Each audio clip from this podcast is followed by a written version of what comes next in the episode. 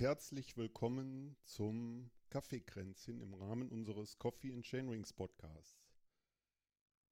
Es sind zwei bahnbrechende Ereignisse passiert oder sagen wir mal, eins ist passiert, das andere findet noch statt, worüber wir mit euch sprechen wollen. Dazu habe ich heute zwei Mitstreiter bei mir. Äh, erstmal zu den Ereignissen. Einmal hat die Gravel-WM stattgefunden. Ist schon ein Wunder, dass ich überhaupt äh, darüber berichte. Äh, und und äh, es wird eine Filmpremiere stattfinden. Da reden wir gleich drüber. Und mit mir dabei habe ich einmal den Reini. Hallo Reini. Ja, hallo an alle. Ja, und dann unseren Protagonist äh, von der UCI Gravel World Championships. Ja, hallo lieber Ralf. Ja, hallo an alle. Hier ist der Ralf. Hi. Ja, es gibt was Wunderbares äh, zu verbreiten. Der eine oder andere, der uns folgt und das schon in unserem Blog oder auch äh, in anderen sozialen Medien äh, mitbekommen hat. Unser Ralf, Ralf, du bist die Gravel-WM gefahren, äh, die zum gleichen Zeitpunkt stattgefunden hat äh, wie die Elite-Gravel-WM in Italien. Ich hoffe, den Namen spreche ich jetzt irgendwie richtig aus. Pieve di Soligo äh, am 7. und 8. Oktober hat die WM stattgefunden. Und äh, was die UCI geschafft hat, äh, dass die Masters WM praktisch zum gleichen Zeitpunkt stattgefunden hat, auf einer etwas, glaube ich, verkürzten Strecke, aber das erzählt der Ralf gleich noch. Äh, ja, hat es der BDR bei der deutschen Meisterschaft nicht geschafft, äh, in, in den Masters-Klassen auch eine äh, DM auszurichten. Gut, anderes Thema. Also, wir kommen jetzt mal zur Gravel-WM. Ralf. Hast du schon erzählt, welchen Platz Ralf gemacht hat? Nee, Thomas? nee, das kommt Oder wolltest du das zum Schluss erzählen? Das, das, das kommt ja noch. Ach, du baust ja einen Spannungsbogen ich auf. Ich wollte einen Spannungsbogen Ach aufbauen. so, ja. ja, der, der Ralf hat uns alle äh, äh, mega erfreut oder wir haben uns als Verein äh, riesig darüber gefreut, aber ich glaube, der Ralf hat sich am meisten darüber gefreut. Äh, der ist nämlich auf dem Treppchen gelandet und das kann er jetzt schon mal selber sagen. Ralf. Ja, bin auf dem Treppchen gelandet. Eigentlich wollte ich das äh, Trikot mit nach Hause bringen, aber da hatten doch ein paar andere was dagegen. Und erst war eine minimale Enttäuschung im Ziel und dann kamen auch schon die Freudentränen, als es hieß, dass ich äh, auf Platz 3 eingefahren bin. War einer der größten Erfolge, glaube ich, die ich bisher eingefahren habe und so kann, konnte ich ganz beruhigt und glücklich hier wieder nach Hause fahren weil nach Italien war ja auch ein ganz schöner Ritter runter. Aber tolles Erlebnis und ich kann nur jedem empfehlen, mal ein Gravelrennen mitzufahren, weil da ist Spannung pur drin. Hätte ich vorher nicht gedacht, aber das macht richtig Spaß. Lass uns doch mal zu den Daten kommen. Äh, ich glaube, die, die, äh, oder die große Strecke oder die äh, Elite, die sind ja, glaube ich, was über 160 Kilometer oder sowas gefahren, ne? soweit ich weiß, so in dem Dreh rum. Und wie war es bei euch? Bei euch war irgendwie eine verkürzte Strecke, ne? Ja, die Elite sind 179 am Sonntag gefahren und wir sind 139 am Samstag gefahren. Mit uns oder vor uns starten, zehn Minuten vor uns starten, waren die Frauenelite äh, losgeschickt auf die Strecke. Und dann hieß es halt, die 139 Kilometer möglichst schnell zu absolvieren kleine Hindernisse hatten sie eingebaut. Da war nicht wie im äh, Vorjahr alles flach, sondern es waren einige kleine Berge mit eingebaut und äh, so kamen wir auch auf eine Höhenmeterzahl von 1000, über 1500 Meter. Und das Schlimme daran war, dass die Steigerung stellenweise bis zu 23 Prozent hatten, so dass man äh, im Vorfeld dann noch überlegen musste, mit welcher Übersetzung man fährt und ob man nicht doch lieber noch ein kleineres Kranz vorne drauf macht, äh, um überhaupt hochzukommen. Welche Übersetzung hast du denn gefahren dann? Ich hatte gemacht? zwei Räder mit und bei dem einen, das ist eigentlich mein neues Rad, wo alles äh, tippitoppi ist. Aber das hatte eine Übersetzung von vorne 40 äh, und hinten äh, der größte Kranz 36. Und oh. äh, das wird dann verdammt eng bei 23 Prozent. Also Man äh, kann das eventuell noch im Stehen äh, hochdrücken, aber da auch diese 23 Prozent sogar noch auf Schotter am letzten Anstieg war, äh, hätte man da schieben müssen mit der Übersetzung. Und so bin ich dann auf mein älteres Rad gegangen. Das, da habe ich 36 vorne und hinten 44 als größten, größten Kranz. Und damit konnte ich im Sitzen diesen Schotteranstieg gut bewältigen. Hättest du denn gedacht, hättest du lieber noch einen kleineren Gang gehabt nachher oder war das war so? Okay? Nee, das, das hat gepasst. Eher, eher umgekehrt bei den Abfahrten fehlte mir, äh, weil ich äh, hinten nur auf das Elverritzel gekommen bin, fehlte mir so ein bisschen die Geschwindigkeit in den Abfahrten oder in der Ebene musste ich doch eine hohe Trittfrequenz treten, wenn es dann über 40 ging. Ja, aber, aber das ist ja normal bei dir. Es macht ja auch keinen Spaß, wenn du ein Rad hast, was funktioniert. Das wäre ja auch ungerecht den anderen gegenüber. Jetzt muss man, ich glaube, jetzt muss man, jetzt müssen wir auch so ein bisschen mal einwerfen. Also sagen wir mal, wie ich den Ralf ja kenne, ist er im Gegensatz zu vielen anderen nicht mit einem Gravelrad gefahren, sondern wahrscheinlich mit seinen Crossrädern hatte, die hatte er mit. Stimmt's, Ralf? Das stimmt, aber ist das nicht dasselbe? Vielleicht fe fehlt mir der Hintergrundwissen dann noch. Am, am, schlimmsten war eigentlich, dass ich äh, bei den ersten Tests mit dem älteren Rad dann feststellen musste, dass meine Bremsbeläge äh, überhaupt nicht mehr existierten und schon Metall auf Metall schliff. Das äh, hm. muss ich dann nochmal schnell einen Fahrradladen ansteuern und somit das Problem erledigt, erledigen, dass es zumindest nicht mehr so kratzte in der Vorbereitung schliff es dann, äh, was natürlich äh, dann noch ein bisschen mehr Watt erforderte, aber zum Rennen hin hatte ich dann die Bremsbacken doch so weit auseinandergekriegt, dass, dass es nicht mehr allzu doll an der Scheibe schliff. Bist du denn mit einer Original-Cross-Bereifung gefahren, also 33 mm, oder bist du dann doch ein bisschen breiter gefahren? Mit einer Gravel-Bereifung? Nee, 32 mm, das wäre Oh, ich glaube, das wäre nicht gut gegangen, weil wir hatten auch mhm. Abfahrten drin, die ein bisschen technisch waren.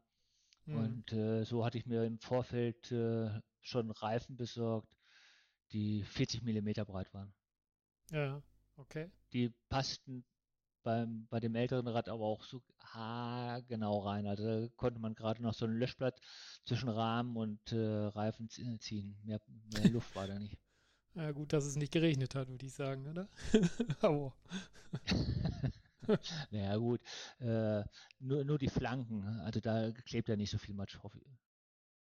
Ja, Italien ist auch trocken. Also, also wir hatten eher das Problem, dass, es, äh, dass wir mit Staub zu kämpfen hatten. Hm. Bist du in einer viel Gruppe, ist viel in einer Gruppe gefahren dann oder eher einzeln oder wie, wie ist dir das so auf der Strecke gegangen oder wie war das Rennen im Ganzen so? Das Rennen im Ganzen. Also ich fange, glaube ich, mal ganz vorne an. Also ja, genau. Ja am äh, Lago del äh, Biande, äh, Bandi, äh, Lago Le Bandi. Von da sind wir gestartet und die Frauen vorweg.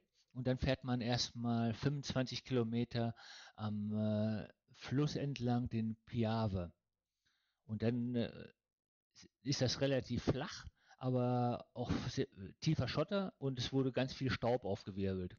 Und okay. äh, da gibt es ja auch in jeder Gruppe immer noch ein paar, die ein bisschen langsamer sind. Dann sind wir zu den äh, Gruppen, die vor uns, eine Minute vor uns gestartet sind, die Altersklassen. Fing von 50 bis 54, dann von 55 bis 59. Die sind immer in einem Minuten Abstand vor uns gestartet und zehn Minuten vorher die Frauen.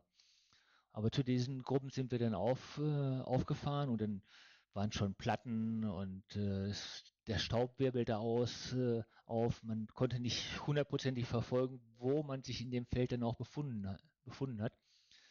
Wir waren immer eine große Gruppe, aber da ist es dann zum Beispiel auch passiert, dass ein, äh, der Amerikaner, der nachher gewonnen hat, rausgefahren ist und ein Italiener.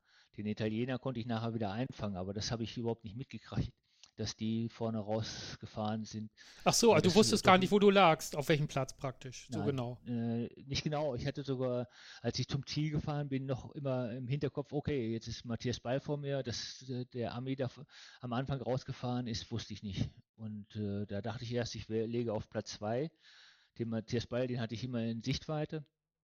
aber den Amerikaner habe ich äh, nur am Start gesehen und dann war der weg. Und den Italiener, der muss auch da zu dem Zeitpunkt rausgefahren sein, wo ich es nicht mitbekommen habe. Den hatte ich dann äh, am letzten Anstieg sechs, sieben Kilometer vorm Ziel, wo es dann nochmal richtig steil wurde, auf Schotter. Da musste er schieben und dann konnte ich an ihm vorbeiziehen. Ja, den hast du nochmal zwei Minuten gegeben, sehe ich hier gerade bei den Ergebnissen. Ja, der, den, äh, ich bin da halt flüssig hochgefahren und er musste schieben und das macht schon viel aus. Und äh, ja, das, äh, ich habe dann auch schon in diesem Anstieg habe ich äh, Krämpfe bekommen und da dachte ich mir nur, äh, du musst den Kopf aufschalten, nicht auf diese Krämpfe hören und einfach weitertreten. Weil viele hören dann ja auch auf mit Treten, wenn es irgendwo weh tut. Da dachte ich mir, das kann ich mir jetzt nicht erlauben. So, so konnte ich dann den Italiener wirklich noch zwei Minuten abnehmen, weil er immer Vollgas, vielleicht haben die Muskeln sich auch runter ein bisschen erholt, aber immer, immer am Limit. Mhm.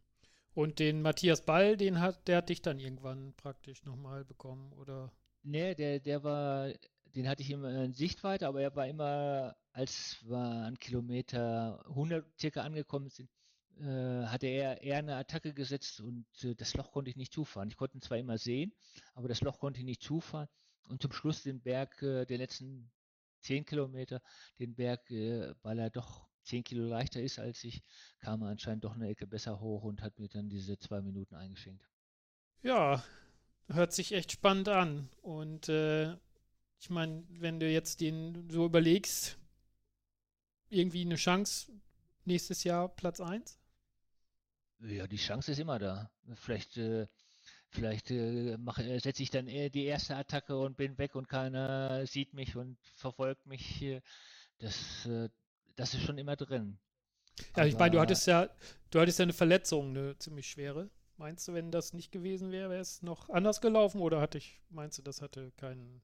keinen die Verletzung äh, im Rennen hat mich nicht beeinträchtigt. Das Einzige, die, man, ich hatte ja mit der Schulter lange Zeit jetzt Probleme und habe die immer noch. Äh, das Problem ist einfach, äh, das gewohnte Training äh, konnte ich nicht so leisten, wie ich es mir erhofft hätte weil der Körper, wenn man zu wenig schläft, also ich, nachts sind die Schmerzen immer am größten gewesen.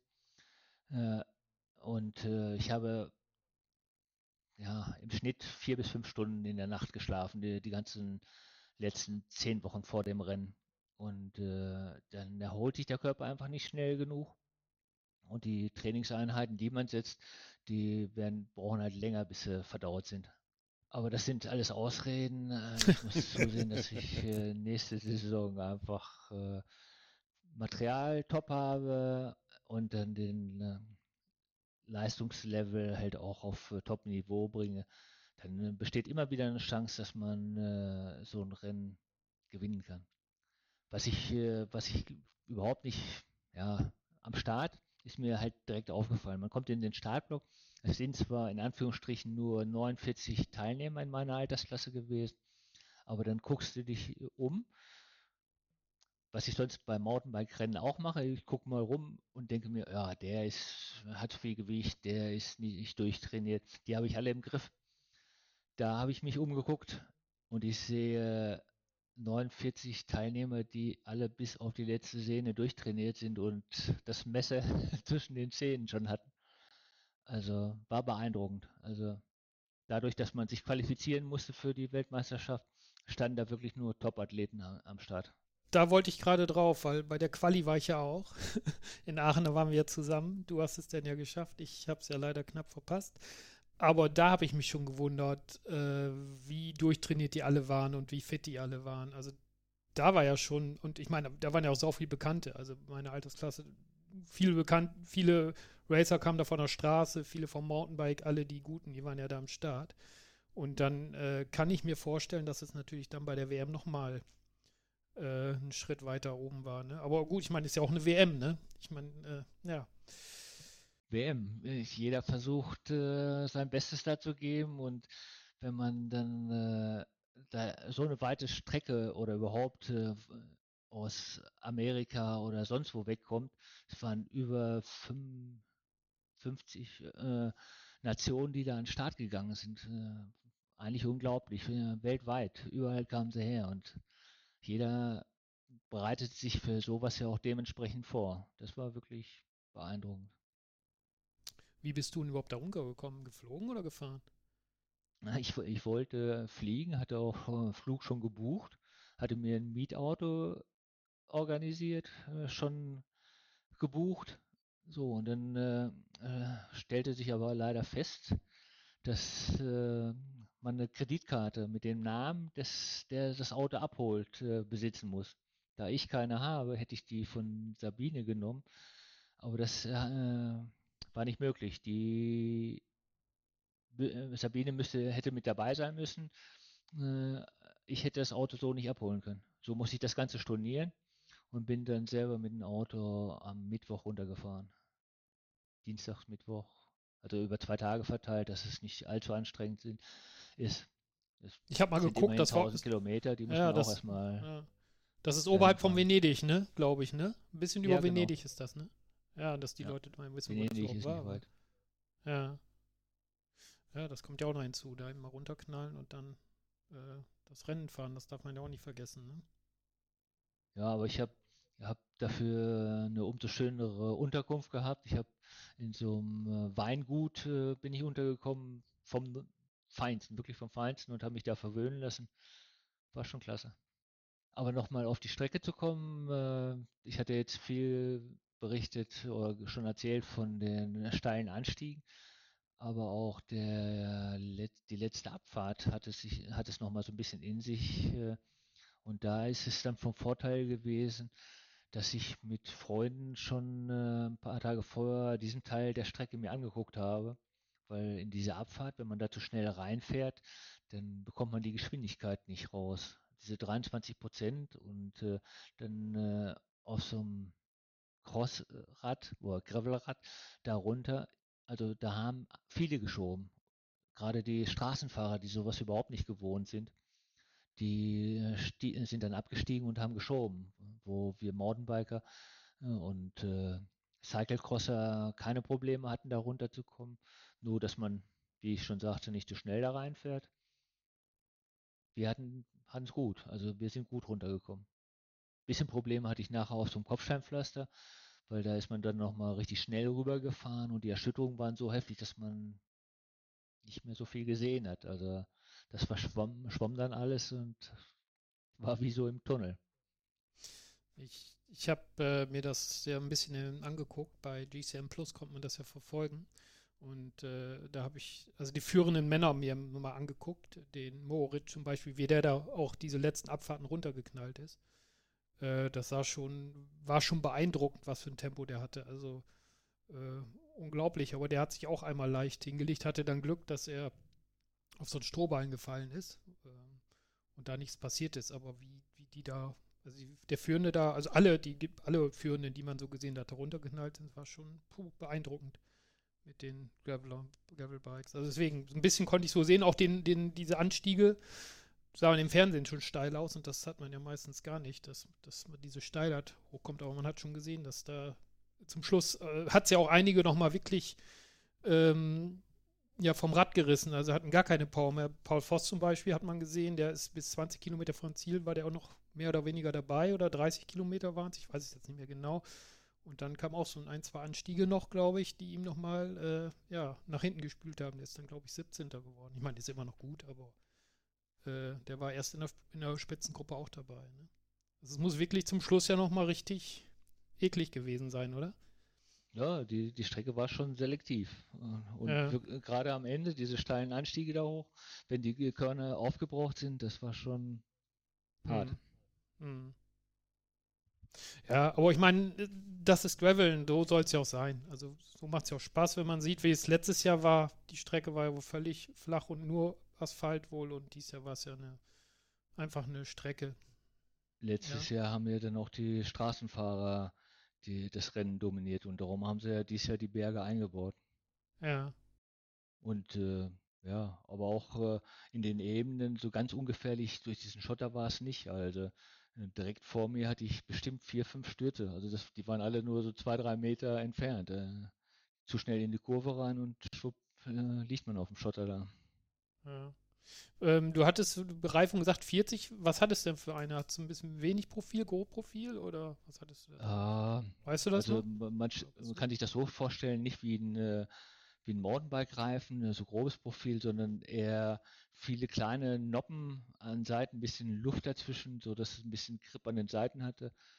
Das ist ein Reifen von Conti gewesen. Und äh, ich hatte auch noch einen anderen, der war von Schwalbe und der hatte, der hatte nicht genug Freiraum dazwischen. Da schwamm man auf diesem Schotter zu stark. Also der, der hatte zwar auch Profil, aber das war, hätte vielleicht auf Matsch äh, gereicht, aber auf diesem Schotter war das nicht zielführend. Da musste man schon wirklich darauf achten, dass man den richtigen Reifen, äh, Reifen auch benutzt. Mhm. Und Pannen und so hattest du ja gar nicht, ne?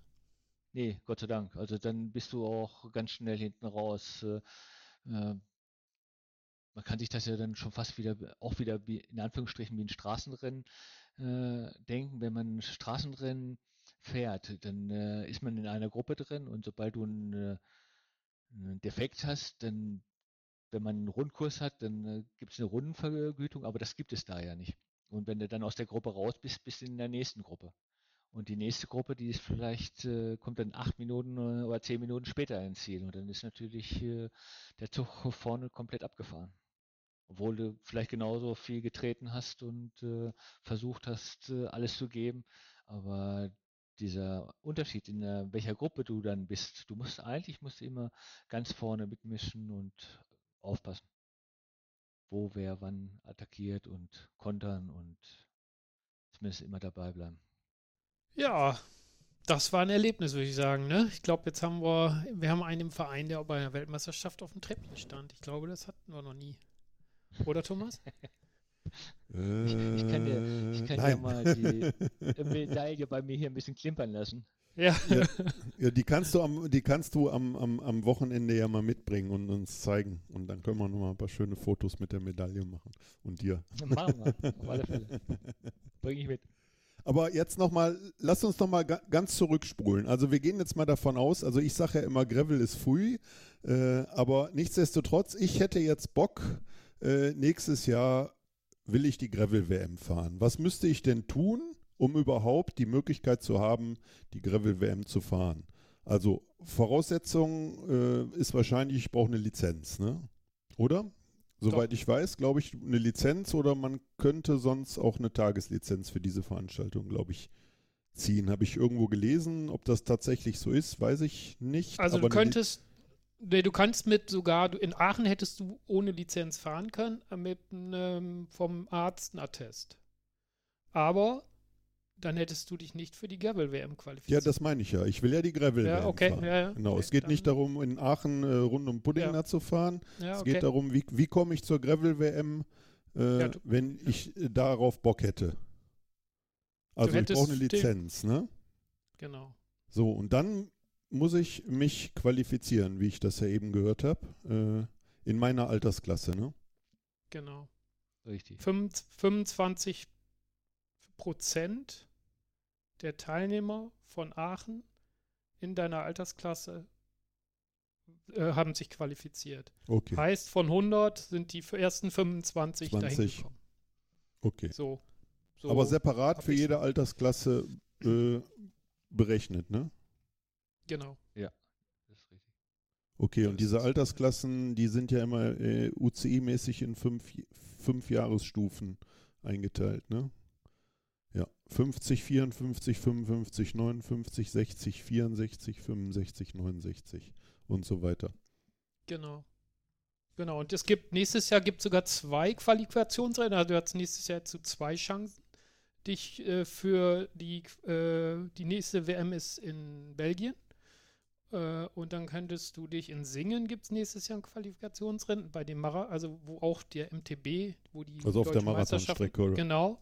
Okay. Und in äh, Aachen gibt es wieder die Qualifikation, aber in Aachen ist es diesmal eine andere Strecke, also eine längere. Letztes Mal waren es ja, waren es glaube ich eine 19 oder 20 Kilometer oder 25 Kilometer Runde, weiß ich nicht mehr, die du mehrfach gefahren bist und diesmal sind es glaube ich zweimal 60 oder 65 Kilometer irgendwie so, die du dann fahren musst. Und äh, dann kannst du dich über zwei Rennen praktisch qualifizieren. Rein theoretisch kannst du aber auch nach Belgien fahren oder nach Holland fahren und da die Qualifikationsrennen mitfahren.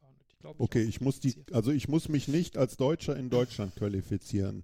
Ich kann Nein. mich auch praktisch im Ausland qualifizieren, um zur ja. Gravel WM zu fahren.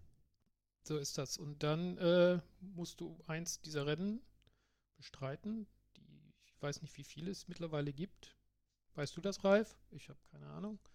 Gibt es in mm. Spanien, überall, ne? Ja, also äh, Deutschland hängt ein bisschen hinterher. Also in den anderen Ländern gibt es ja schon ein bisschen mehr, aber da muss man einfach dann auf die UCI-Seite gucken, wo es überall diese Gravelrennen stattfinden. Also das ist, das ist praktisch dann diese UCI Gravel World Series und von diesen Rennen genau. muss das eins sein, wo man sich äh, drin äh, qualifizieren kann. Ach guck mal, das ist ganz lustig. Ich habe jetzt gerade mal das Regularium hier aufgemacht zur Qualifikation und äh, es ist ganz interessant. Äh, äh, äh Punkt 3, Gravel National Champions. Alle Masters Gravel National Champions äh, vom laufenden Jahr sind automatisch zur Weltmeisterschaft qualifiziert. Das ist ja beruhigend. hm, äh, hm, komisch. Ging in Deutschland irgendwie nicht, glaube ich, ne? ja, gut, wenn du deutscher Meister wirst, äh, in deiner Alters, äh, nicht in deiner Altersklasse, sondern Elite, dann hast du so, so einen Fund drauf. Ich glaube, dann äh, wirst du da in Belgien nächstes Jahr auch gute Chancen haben. Ja, das ist, ja, aber Gravel ist ja Pfui. Äh, so, jetzt aber dann nochmal zum Material. Also, ah. das kannst du dir erstmal komplett kannst du das vergessen, weil äh, Gravel habe ich vorher auch gedacht, das macht überhaupt keinen Spaß. Und dann bin ich da, das Rennen in Aachen gefahren und das hat so einen Spaß gemacht. Das war so am Limit, weil Mountainbike, da ruhst du dich aus, auf der Straße fährst auch viel Windschatten, aber da bist du halt immer Vollgas gefahren und das äh, obwohl es da für mich nur 79 Kilometer waren, äh, war das trotzdem ein super anstrengender Wettkampf und hat richtig Spaß gemacht, weil die Kämpfe waren da und klasse. Einfach nur Sp Spaß gehabt. Hätte ich nie gedacht. Also normalerweise hätte ich auch gedacht, Mountainbike viel interessanter oder auch Straße interessanter, aber dieses Graveln, Hut ab. Ich finde das auch, also ich fand Aachen fahren auch schon richtig klasse. Ich meine, für mich hat es jetzt nicht ganz so geklappt. Ganz knapp vorbei ist auch vorbei, aber es hat trotzdem viel Spaß gemacht. Die ganze Veranstaltung Aachen war gut, oder? Also die, das ganze Festival nachher mit, war super organisiert, das Rennen war gut. Es waren wirklich super Leute am Start, also wirklich alle, die viel wollten, das konnte man auch sehen und die Kämpfe waren wirklich, das war wirklich ein Kampf von der ersten Minute bis zum, ja, bis zum Schluss und äh, wie du Graveln ist schon, ist schon ein harter Sport. Also ich finde das auch. Äh, die Strecken sind, Strecken sind länger, also meistens ja, und äh, du bist, musst drücken zwischendurch. Viel Drückerstrecken da drin, da musst du, hast du auch Anstiege bei, also ist schon interessanter Sport, das finde ich auch. Wenn die Strecke dazu passt, ne? Also wir haben ja auch schon erlebt, in Down hat die Strecke halt nicht hundertprozentig zum Graveln gepasst, meiner Meinung nach. Dann wird es natürlich auch, hast du einfach viel Ausfälle, aber wenn das eine schöne Strecke ist wie Aachen oder jetzt die Weltmeisterschaft. Also ich habe ja am Fernsehen geheult, so, das waren so schöne Bilder und ich habe mich so geärgert, dass ich da nicht dabei war. Also es war ja wunderschön da, oder? Also das, die Übertragung. Fälle. Kann also, ich nur bestätigen. Ja, das war richtig, das Wetter war toll, äh, die Strecke sah super aus, also ich, war toll, glaube ich, sofort, Ralf. Also, ja. Ist eine schöne, schöne, äh, schöne Lücke, die da gefüllt wurde. So sehe ich das auch. Also, so. dann würde ich mal sagen, halten wir das fest. Wir trainieren in, in diesem Winter mal eine ordentliche Grundlage und dann schlagen wir nächstes Jahr alle zu, qualifizieren genau. uns und fahren alle gemeinschaftlich äh, nach Belgien zur WM. So machen wir es und nicht anders. Ja, genau, so. ja. Wir haben ja im Verein auch noch ein paar richtig gute Frauen. Die können ja auch vorne mitmischen. Definitiv. Da haben wir noch zwei, so drei, die da nochmal durchstarten könnten, ne? Das glaube ich auch. Du machst uns die Trainingspläne, Ralf, und dann äh, starten wir durch. Wie hoch ist denn, äh, gab es denn, gab's denn bei den Frauen auch eine Mastersklasse oder gab es da nur Elite-Frauen? Es gab auch bei den Frauen äh, Masters. Klassen. Also die haben äh, einmal die Elite gehabt und dann hatten die aber auch äh, Frauengruppen und die durften auch ein bisschen weniger Kilometer fahren. Okay, die Masters Frauen sind dann weniger gefahren. Okay. 94, glaube ich, kann das sein? Ja, 94 sein, Kilometer ja. ist die Masters, die Frauen gefahren. Aber Ja. du bist ja, Rainer, du bist ja die Altersklasse 50 bis 54 gefahren in Aachen, ne? Äh, war da, Äh, ja. ja, muss ja. War denn Genau. da die Strecke, äh, der Ralf Ja, ist ja nur nicht- 70 gefahren, Ja, du, du bist diese die volle Pillestrecke gefahren, da. ne? Diese Pillestrecke, die Ralf da gefahren ist Ja. in Aachen. Hat sich ja gar nicht gelohnt, dass er da hinkommt. Nein, ich, ja, ich, Ja, der war wenigstens in Italien danach. ja, ich, haut mich sofort ein. Ne, ich bin die lange, also in, wir mussten die lange fahren. Ihr musstet die lange äh, fahren, okay. Genau, das waren, ich war 100, weiß nicht, um 130 Kilometer. Das. Mhm. Ja, ja, genau. Und Ralf musste ein bisschen weniger fahren. Ja, ja. und ähm, jetzt in ähm, Italien hätte ich dann natürlich auch die 136 fahren oder 139 fahren müssen. Ja. Wie der Ralf auch. Ja, aber das ist äh, dann von Rennen zu Rennen äh, unterschiedlich. Also das ist nicht so, dass die einen dann die Frauenstrecke fahren, äh, also die Masters-Fahrer äh, und, und die Elite dann eine andere Strecke fährt. Also das ist wirklich von Rennen zu Rennen unterschiedlich, so wie das ja aussieht dann. Ne? Würde ich sagen, ja.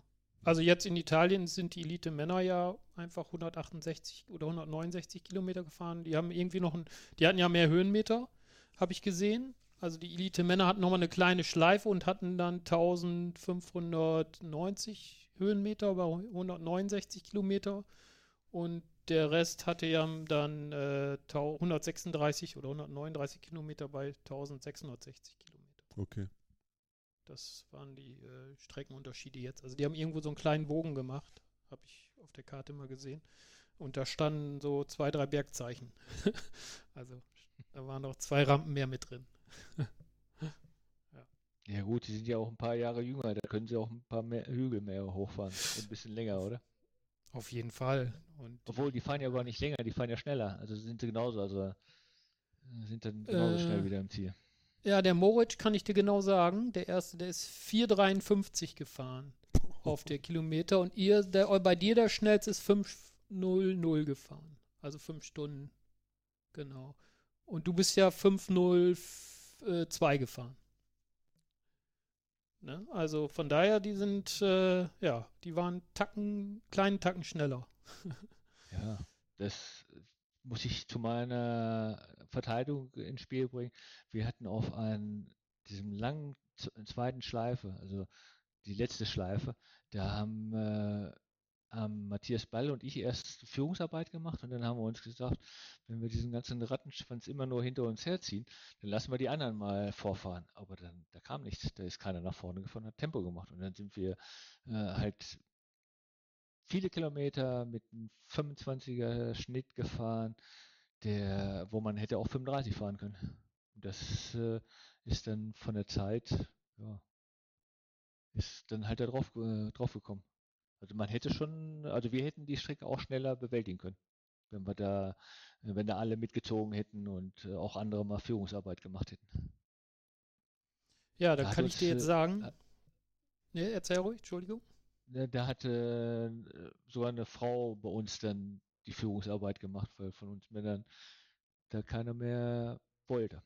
Weil, klar, man will, man will ja äh, nicht komplett seine Körner verschießen und die anderen nur mitschleppen, äh, dass sie dann, sobald es in die Berge ging, wieder an, an dir vorbeiziehen oder wegfahren können, weil du erschöpft bist und die ausgeruht hinterhergefahren sind. Also muss man da auch ein bisschen aufpassen, dass man nicht zu viel Führungsarbeit macht, aber man sollte auch nicht zu langsam werden. Obwohl 25 auf tiefen Schotter ist auch nicht so langsam, aber man hätte schon schneller fahren können.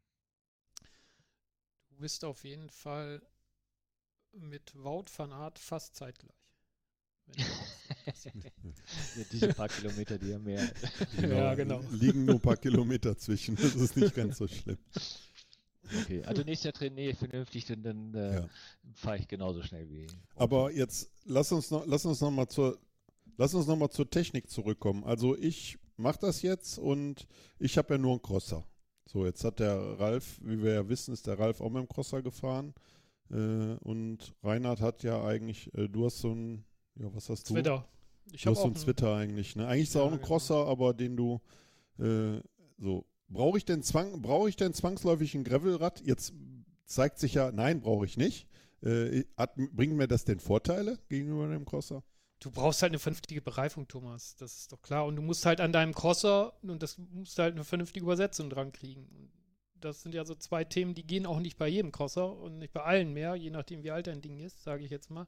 Aber wenn du eine auf jeder, mit der Strecke jetzt würde ich sagen, 40 mm ist okay, aber es gibt halt Strecken, da brauchst du halt mehr. Und dann bist du mit dem Crosser halt nicht mehr, hast du keine Chance oder hast nur Platten, ne? Okay, ja, also, also wichtig ist, ich muss, äh, also ich sollte mindestens einen 40 mm Reifen montieren können in meinem Crosser oder die Leute, die einen Crosser haben. Man muss sich nicht zwangsläufig ein Gravelbike kaufen. Und Nein. ja, genau, die Übersetzung muss halt zur Strecke passen. Das ist, ja, macht Definitiv. Also ich hätte jetzt mit, mit Ralf seiner Übersetzung, wäre mir, wär mir jetzt persönlich echt noch zu fett gewesen. Aber gut, er ist halt natürlich auch schneller und äh, hat mehr drauf. Aber ich meine, mit der Übersetzung muss man das auch erstmal fahren, ne?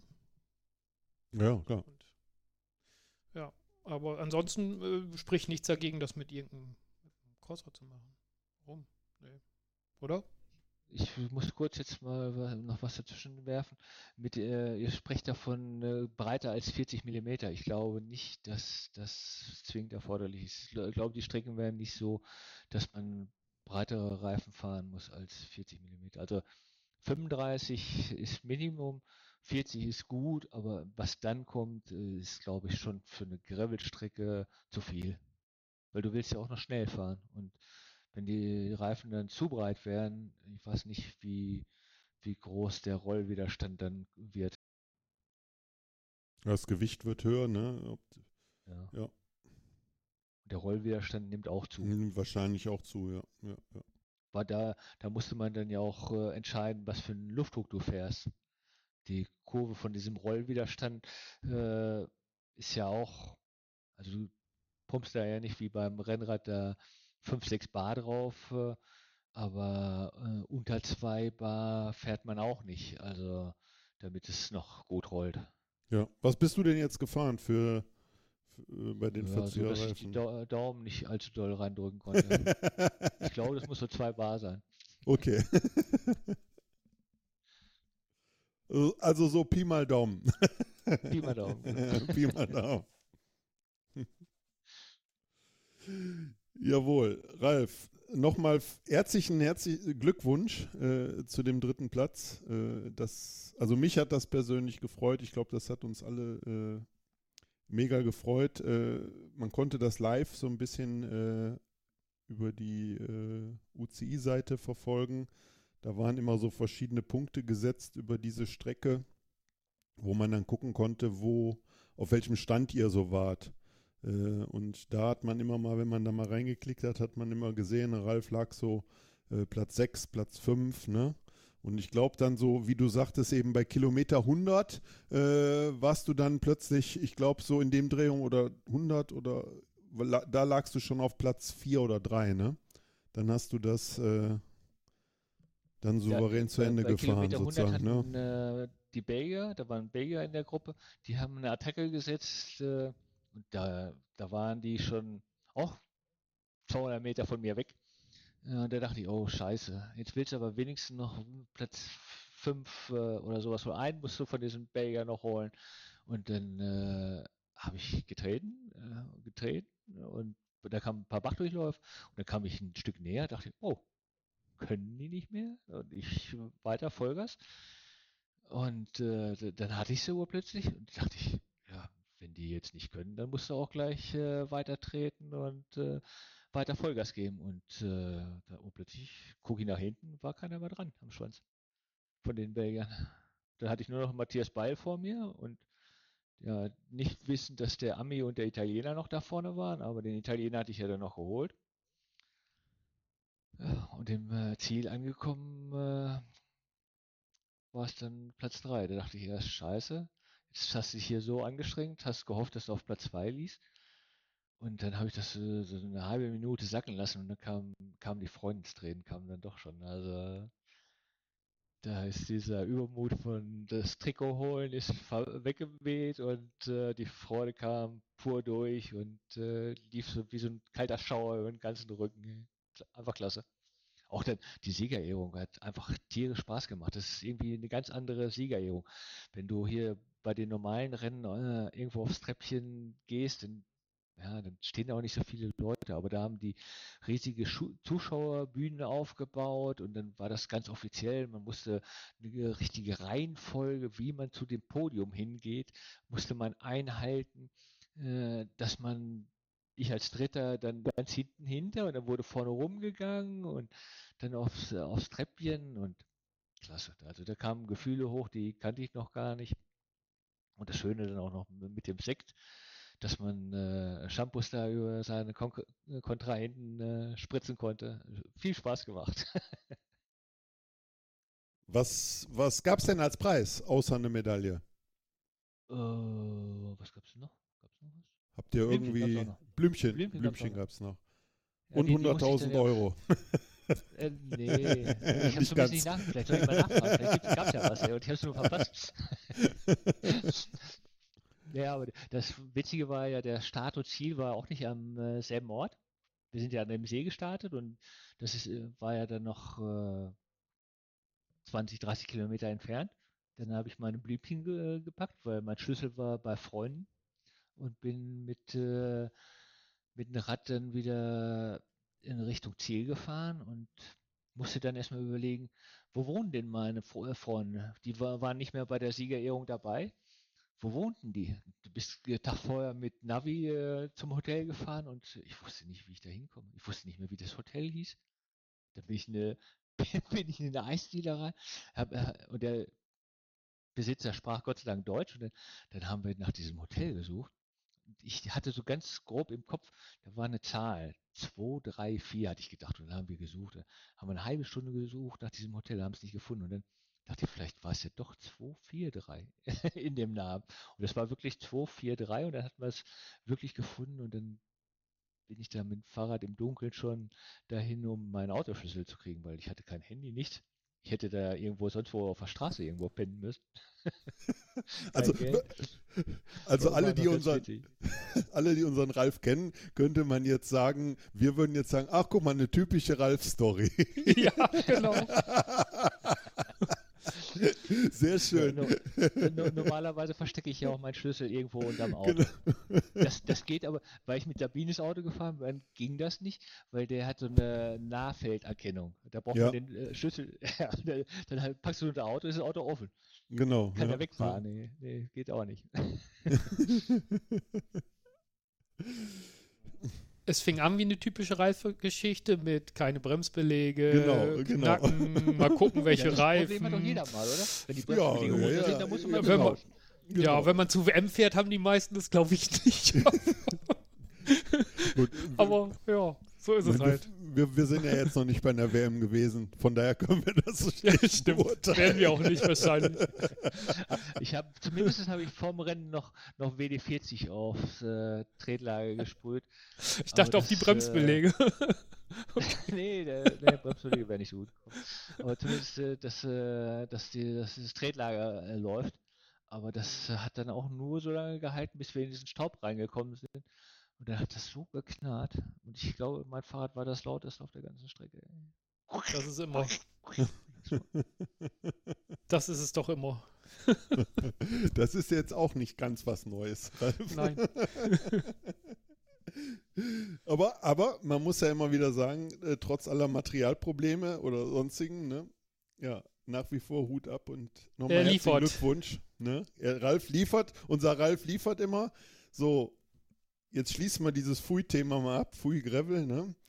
Äh, aber ihr überzeugt mich noch, ihr überzeugt mich, glaube ich, noch. Ich könnte ja jetzt von letzten Sonntag was erzählen, dass Thomas mit seinem Das darf Gravelbike, man nicht erzählen. ja, genau, nachdem mit seinem Crosser zu mir gekommen ist und wo wir Mountainbike wollen. So ungefähr, ne? Also normal ist es so, dass ich eher Gravel und er halt eher das Mountainbike hat und das hatten wir umgekehrt. Also wir kriegen Thomas schon zum Ja, Gravel. für mich beginnt ja am, am Sonntag, für mich beginnt ja am Sonntag die Cross-Saison. Also von daher, In äh, Emstetten, oder? ja, ja, ja. Da wollte Mhm. ich eigentlich auch hinkommen, aber irgendwie habe ich es nicht geschafft, mich da anzumelden. Ich weiß nicht, auf der Seite von Ergebnisdienst. Ruf doch den, ruf doch den Daniel Schumacher an oder so. Da steht da eine Nummer Ja, drauf. Oder schreibt ihm eine E-Mail. Das wird ja wohl unproblematisch sein. Ne?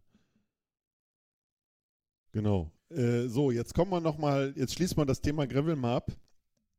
Und jetzt kommen wir zu einem äh, freudigen Ereignis, äh, wo man sagen muss, das Ereignis liegt ja eigentlich schon etwas zurück. Das war im Juli, da sind wir die Transalp gefahren von unserem Team und ja, jetzt gibt es zum zweiten Mal äh, was ganz Besonderes. Unser äh, Schildi San, der Sohn vom Schildi, von Mario, äh, hat zum zweiten Mal einen Film gemacht äh, bei der Transalp. Genau, und da findet am Samstag sozusagen die Premiere statt. Und das. Also am Ja, genau. Achso, 28.. nicht, also halt, stimmt, ich bin ja viel zu früh. Nicht jetzt am Wochenende, am 28. Genau. Findet die Premiere statt. Also da kommt der Film praktisch online raus. Wobei liegt dran, wann der Podcast jetzt veröffentlicht wird. Aber am 28.10. kommt auf jeden Fall unser Film, beziehungsweise der Film von Justin Schild. Genau, Äh, Justin Schild, Schild Media. Äh, Genau. In Kooperation mit uns, Coffee and Chain Rings oder Coffee and Chain Rings in Kooperation mit Schild Media.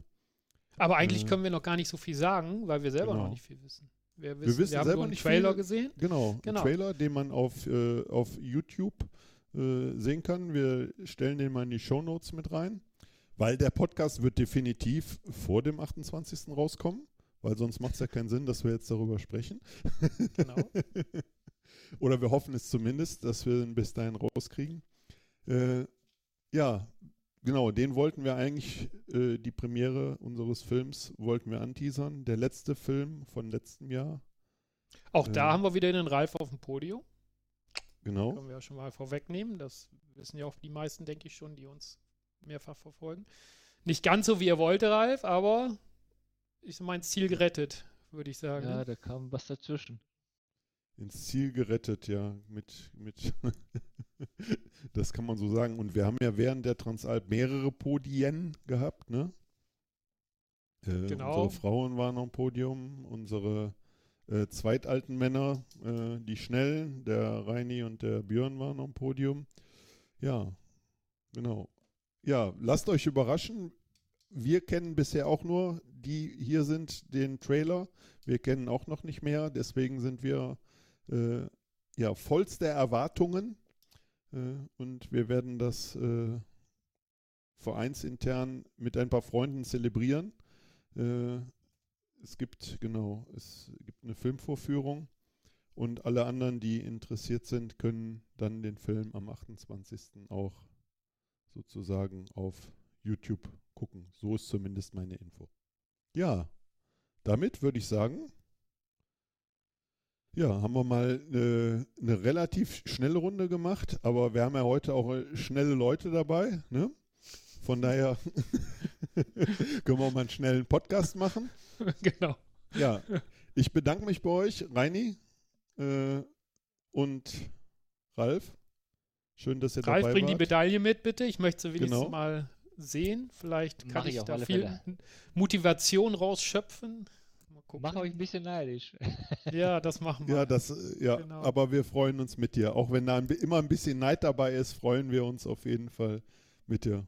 Also, ihr Lieben, nach draußen Tschüss, intern Tschüss und wir hören uns. Macht's gut. Tschüss. Tschö. Ciao, ciao.